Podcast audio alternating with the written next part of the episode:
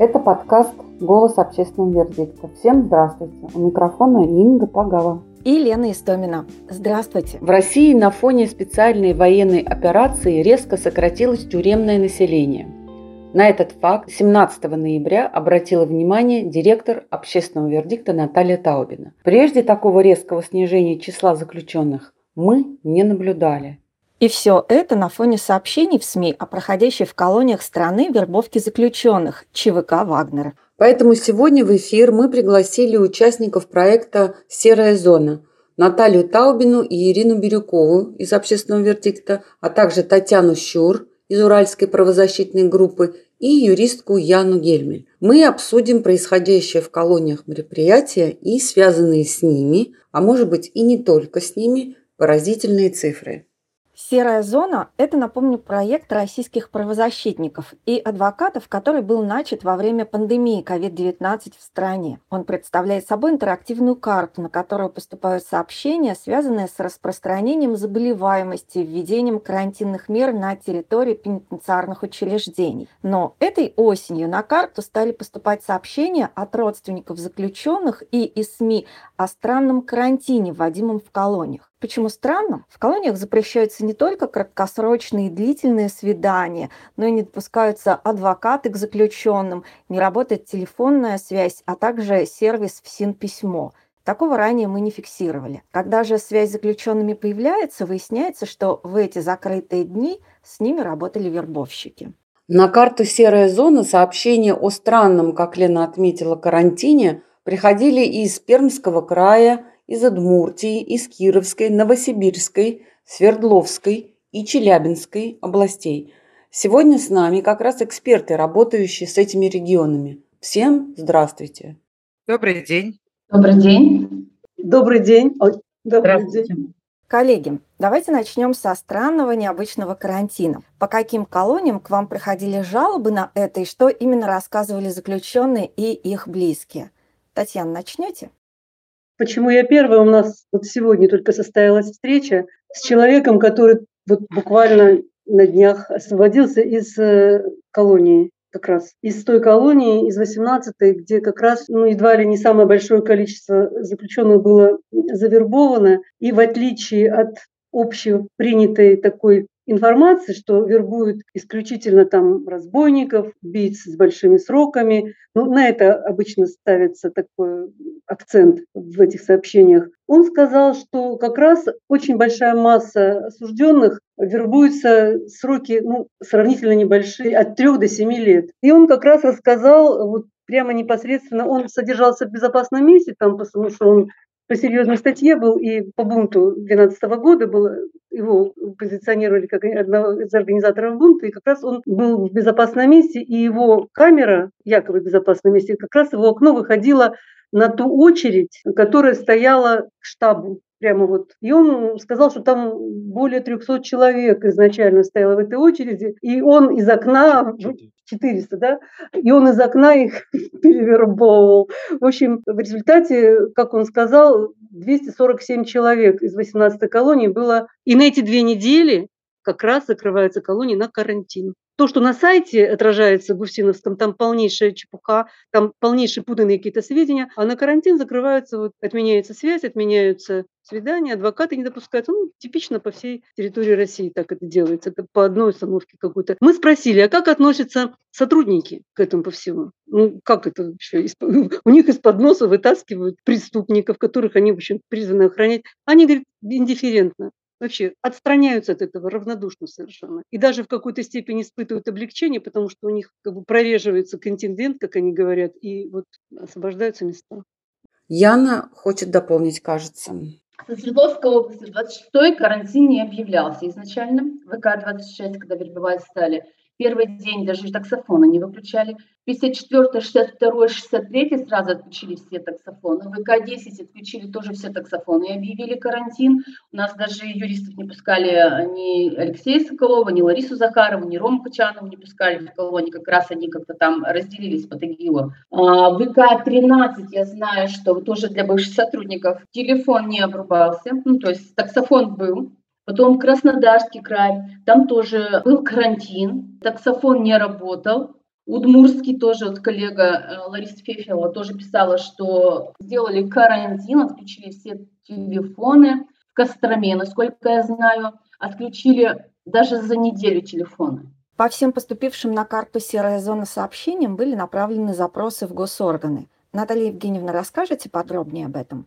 В рамках проекта «Серой зоны» вот э, мы, коллеги, работающие, ну, собственно говоря, в разных регионах и с колониями из разных регионов, особенно, наверное, с начала октября стали замечать, что практически синхронным образом происходит медийная информация о том, что в колонию такую-то приезжает э, ЧВК Вагнера, и вокруг этих же дат э, колониях объявляется карантин в силу э, ухудшения ситуации, связанной с ковидом. И нам показалось важным направить вот в те регионы, по которым в открытых источниках есть информация о том, что введены карантинные мероприятия в связи с э, распространением ковидной инфекции. И также в открытых источниках есть информация о приездах в эти колонии ЧВК «Вагнер». А, направить запросы в региональные ФСИНы и в медсанчасти системы ФСИН и спросить, вот у вас колония, вот у вас э, карантинные мероприятия, а в связи с чем они происходят, э, и ухудшилась ли действительно, ну, насколько ухудшилась ситуация с ковидом, и какие меры предпринимаются в связи с, э, если введен карантин, если мы исходим из добросовестности введения этого карантина, да, то тогда, по идее, колонии или региональные ФСИНы, или же МЧС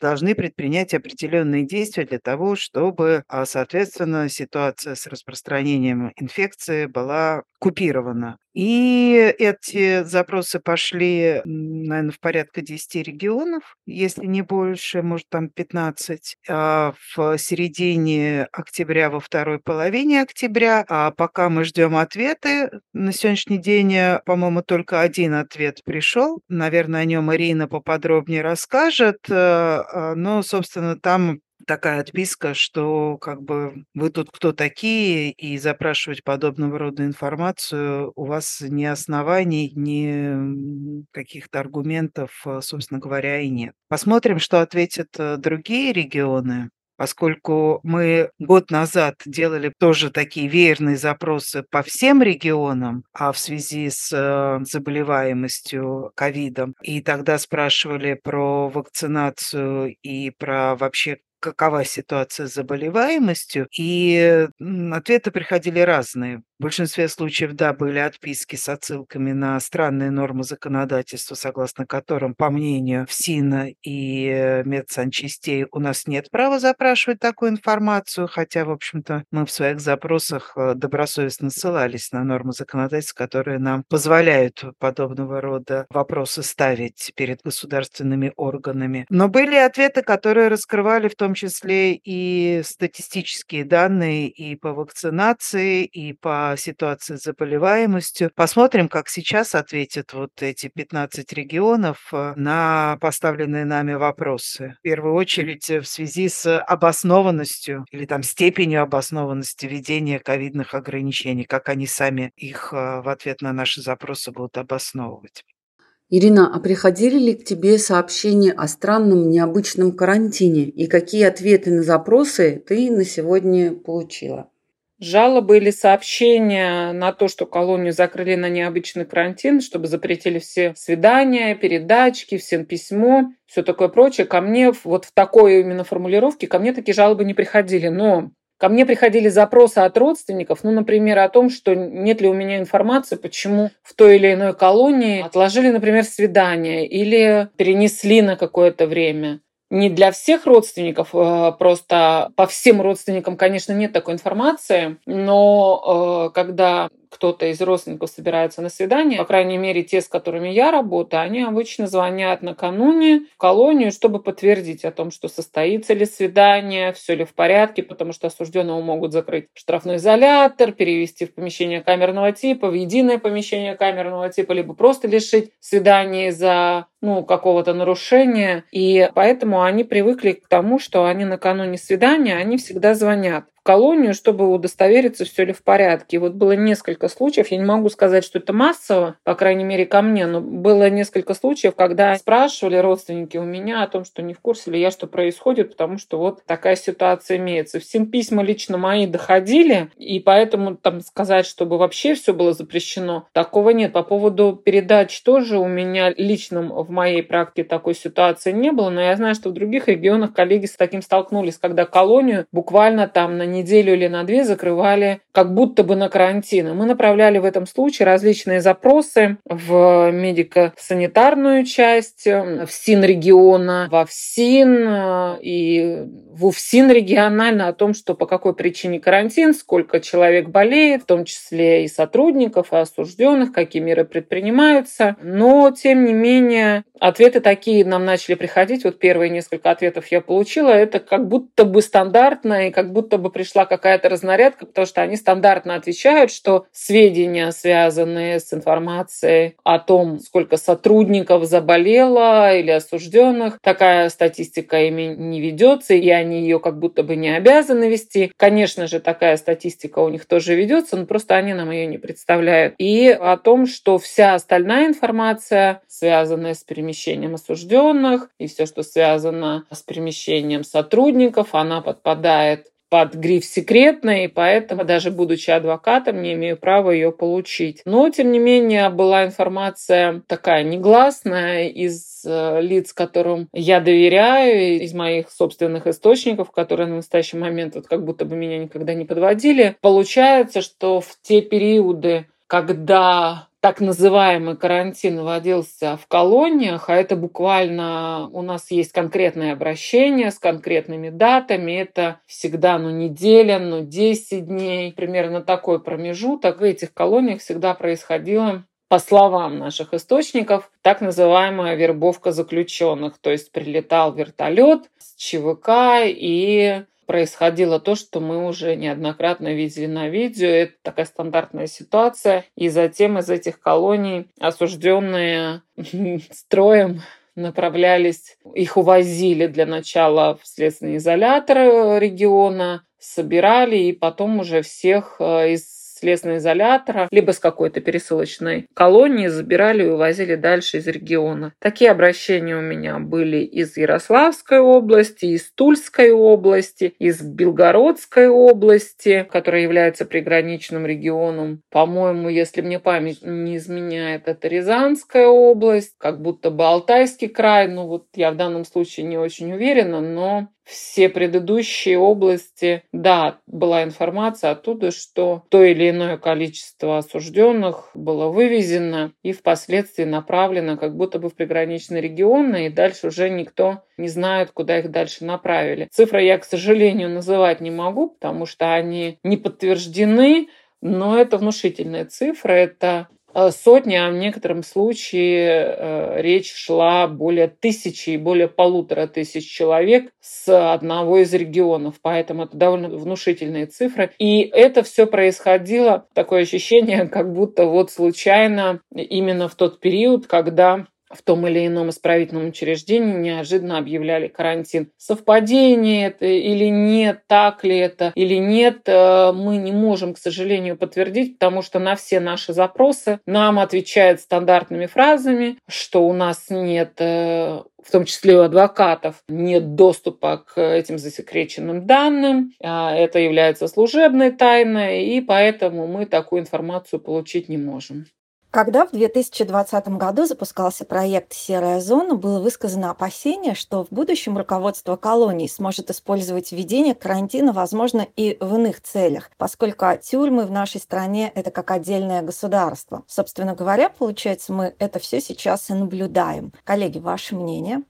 На самом деле, да, это достаточно серьезный момент, э, который для меня в начале 2020 года, когда начались все эти ограничения, они касались не только а, колонии, но колонии, наверное, в первую очередь, поскольку и так закрытая система из-за этих ограничений оказалась за двойным кордоном. А важный вопрос, а как дальше, да, вот где, потому что это очень удобная история, чего-то не так, а какая-то проблема закрыл, запечатал, и никто внешний про эту проблему никогда и не узнает. Вроде как в 2020 году э, закрытие можно было объяснять э, там, распространением коронавирусной инфекции, обосновывать это тем, чтобы она не вышла за пределы колонии, не начала распространяться в соседних э, населенных пунктах э, и далее, соответственно, по региону, то, опробовав это, наверное, покажется очень удобным. Да? Вот сейчас закрыл, и никто никаких э, сведений не знает,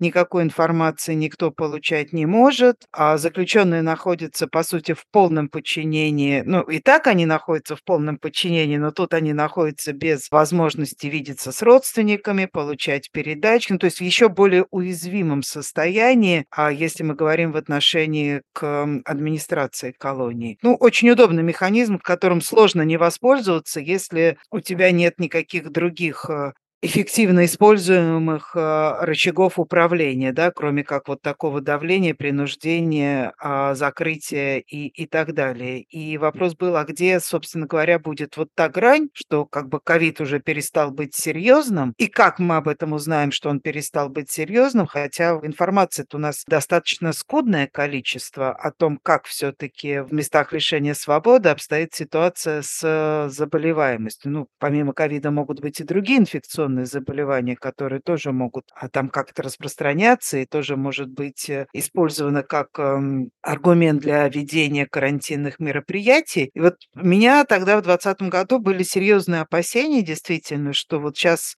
так опробовав и активно попрактиковав вот эти вот ограничительные меры, система потом а, очень а, с большими сложностями и трудами будет от них отказываться и всячески будет цепляться за эти инструменты как вот решение всех проблем. И, собственно говоря, мы сейчас это и видим, потому что у нас нет никакой информации о том, что ну хотя бы в одной колонии как-то очень плохо с точки зрения какого-то инфекционного заболевания, но мы все живем в реальном мире, да, если бы в колониях действительно было бы плохо с инфекцией и с распространением инфекции, как бы она закрыта не была бы от внешнего мира, все равно бы информация просачивалась. Вот информация о том, что что-то не так с распространением инфекционных заболеваний, ноль в публичном пространстве. Зато есть полно информации, касающейся а, вербовки. И это как бы, ну, Тут, в общем, даже дважды два да, складывать не надо. Совершенно очевидно, что вот эти ограничительные меры, аргументируя их якобы рисками заболеваемости, применяют сейчас для вот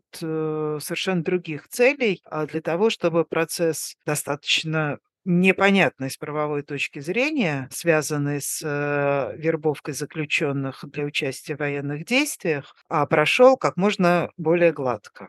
И получается, что статистика в СИН о сокращении тюремного населения, на которую вы, Наталья Евгеньевна, обратили внимание, косвенное подтверждение всему тому, о чем мы сейчас говорили, что обсуждали. Расскажите поподробнее о том, что это за цифры, которые вы обнаружили на сайте ФСИН на прошлой неделе.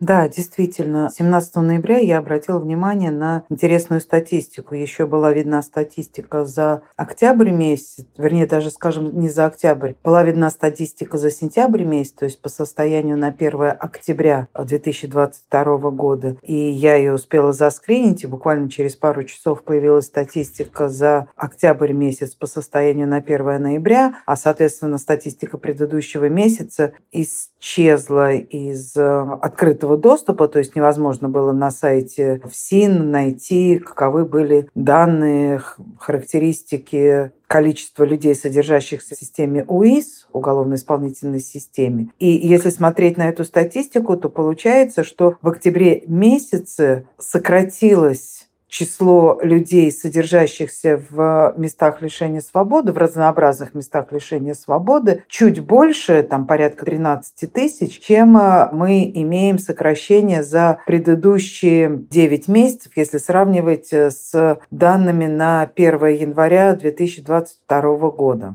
А раньше таких скачков в изменении численности тюремного населения не бывало?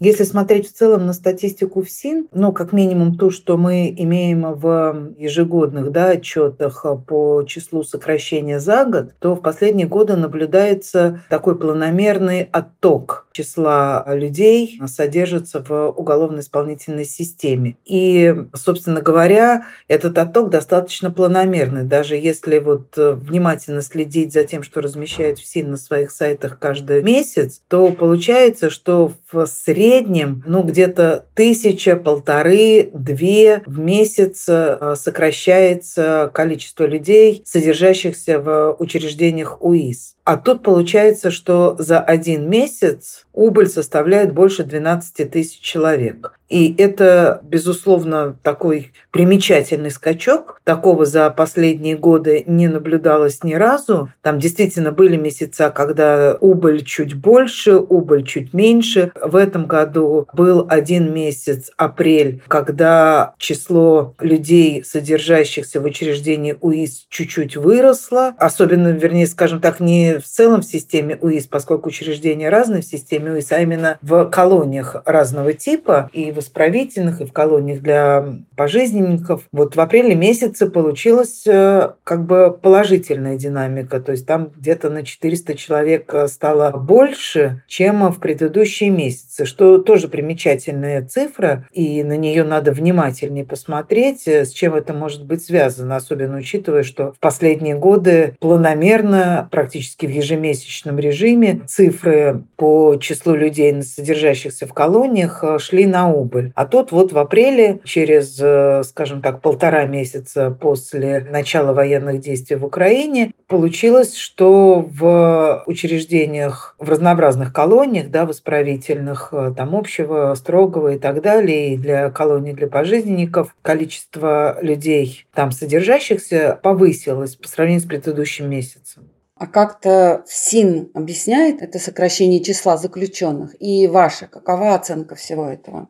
Я не видела никаких объяснений со стороны ФСИН в части вот такого весьма существенного скачка по убыли людей, содержащихся в разнообразных колониях, в первую очередь в исправительных колониях. Ничего в публичном пространстве, каким бы то ни было образом комментирующего а вот этот скачок со стороны Федеральной службы исполнения наказаний не было. Если говорить про вот как это можно оценивать, там в частности, как я могу оценивать такой скачок. Но мы прекрасно понимаем, что статистика штука такая. На нее каждый месяц влияет целый набор факторов. Это и число а, судебных приговоров, а, согласно которому люди приговорены к реальному сроку лишения свободы, отправляются по этапу и поступают в ту или иную колонию. Это и число тех, у кого срок отбывания наказания закончился, они, соответственно, снимаются с учета в колонии. Это и число тех, кто запрашивают УДО и через судебные механизмы это УДО даруется или нет, и это тоже влияет на статистику. А также смерти, происходящие в колониях, а, тоже влияют на статистику, но по нашему опыту, а, собственно говоря,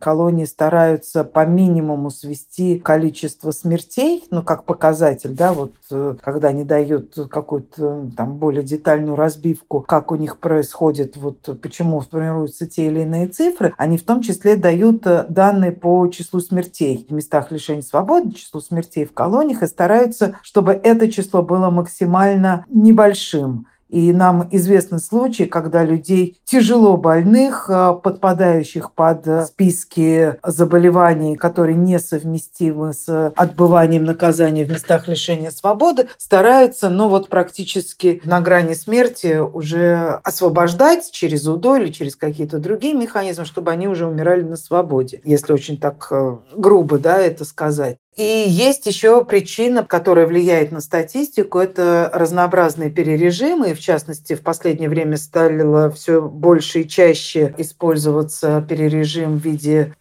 как бы, перехода на исправительные центры. Но это тоже судебная история. И, соответственно, это было бы видно как минимум а, через судебную статистику. Ничего подобного мы не наблюдаем. Никаких каких-то либо серьезных скачков по УДО через судебную статистику, мы не видим серьезных скачков по приросту людей, которые, соответственно, стоят на учете в исправительных центрах, поскольку вот если сравнивать э, сентябрь и октябрь, то в октябре а, там прирост порядка тысячи человек. Ну, то есть это не 12-13 тысяч убыли по исправительным колониям а, за октябрь, да, по сравнению с сентябрем. И в этом смысле есть еще одна вещь, которая влияет на статистику. Это когда заключенных переводят из одной колонии в другую, и они идут по этапу. Соответственно, в момент, когда они начинают идти по этапу, то есть ехать из одной колонии в другую, а с учета в той колонии, где они содержались до этого, они снимаются, а на учет в следующую колонию, куда они поступят для дальнейшего отбывания своего наказания, они встанут только тогда, когда в этой колонии окажутся. И по нашему опыту мы знаем, что этапы длятся месяцами. И в этот период э, человек, ну, он как бы вот не попадает в эту статистику, которую публикует СИН, поскольку в этих данных нет э, никаких э, цифр относительно того, сколько человек состоит на учете конвойных служб системы исполнения наказания. И вот имея эти факторы, как вот то, что я перечислила, да, их там 5 или 6 получается, которые каждый месяц влияют на статистику, и видя такой скачок и понимая, как эти факторы могут образовываться, ну вот то, что я говорила, там что-то через судебный механизм, что-то мы видим в других показателях статистики, получается, что остается только два из этих факторов, которые могли дать такую вот убыль. Это, соответственно, этапы и смерти в колониях. И когда это все происходит на фоне практически практически ежедневных новостей о том, что ЧВК Вагнера, а сейчас уже не только ЧВК Вагнера, но и какие-то другие частные военные компании а, занимаются вербовкой заключенных для участия в военных действиях в Украине, а, то вывод напрашивается сам по себе, да, что это однозначно, ну, практически можно не сомневаться в этом, связано с процессом вербовки. И, видимо, дальше людей, ну, тут получается два варианта. Либо каким-то образом, и большой вопрос, насколько насколько вообще можно придумать какие-то законные основания, люди оказываются вольными, а оснований тут тоже немного, да, вот у тебя либо УДО, либо помилование. По УДО по статистике мы не видим всплеска, про помилование тоже ничего не было в публичном пространстве. А, соответственно, остается этап. Вот пока, как нам представляется, людей оформляют как выбывших из этой колонии по этапу, едущих в какую-то другую колонию. Может это длиться месяцами. Ну и нельзя исключать э, и тот фактор, что все-таки это может быть и прирост по смертям. Но в ежемесячной статистике в СИН не отражается количество смертей. Это надо будет смотреть по итогам года. Появился ли всплеск смертей людей, которые содержатся в уголовно-исполнительной системе. И если он появился, то вот его уже дальше анализировать, с чем он может быть связан, и сравнивать с предыдущими периодами, и э, делать какие-то выводы. Но пока наиболее проходной если можно так выразиться, версией является то, что людей, которых э, завербовали частные военные компании, а, они, собственно говоря, снимаются с учета и дальше оказываются как э, идущие по этапу для отбывания наказания в какой-то другой колонии. Дорогие коллеги, спасибо, что нашли время и присоединились к нашему разговору. О том, что происходит в колониях, говорить всегда важно, ведь это настолько закрытые учреждения, что нельзя их оставлять без внимания. Ну и отдельно спасибо за то, что помогаете заключенным и их близким в эти непростые для всех времена. К слову, у нас на сайте на днях вышла инструкция о том, как вернуть завербованного заключенного обратно в колонию. Инструкцию составили наши юристы. Они руководствовались опытом работы по поступающим обращениям. И, как выяснилось, не всегда заключенные понимают, на что соглашаются и куда их везут. Итак, инструкцию вы найдете на нашем сайте publicverdict.org, рубрика «Защити себя сам». Это был подкаст «Голос общественного вердикта». Спасибо, что слушаете нас. До новых встреч в эфире. До свидания, дорогие друзья. Вынуждены напомнить, что фонд «Общественный вердикт» принудительно внесен Минюстом в реестр иностранных агентов, но этот статус мы оспариваем.